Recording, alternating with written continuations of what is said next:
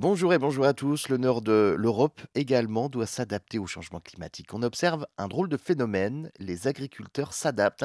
Ils sont plusieurs à s'être lancés dans la culture de plantes qu'on retrouve habituellement plantées sur le bord de la Méditerranée. Des maraîchers cultivent depuis plusieurs années maintenant des melons et des pastèques dans les pays du nord comme la Belgique. Cela euh, peut paraître étonnant puisque ce sont habituellement des fruits et légumes cultivés dans les pays du sud où le climat est davantage chaud, mais avec les vagues de chaleur que nous connaissons désormais depuis plusieurs années maintenant, eh bien en Belgique, les agriculteurs en viennent à tester de nouvelles cultures. Ce type d'exploitation est encore anecdotique en Belgique, cela représente euh, effectivement quelques hectares seulement dans le sud du pays, mais un changement est en train de s'opérer. Les frontières nord-sud changent, on le sait, on arrive désormais à cultiver dans le nord des fruits et légumes habitués à des climats du sud, et cela n'était pas envisageable il y a encore 10 à 15 ans.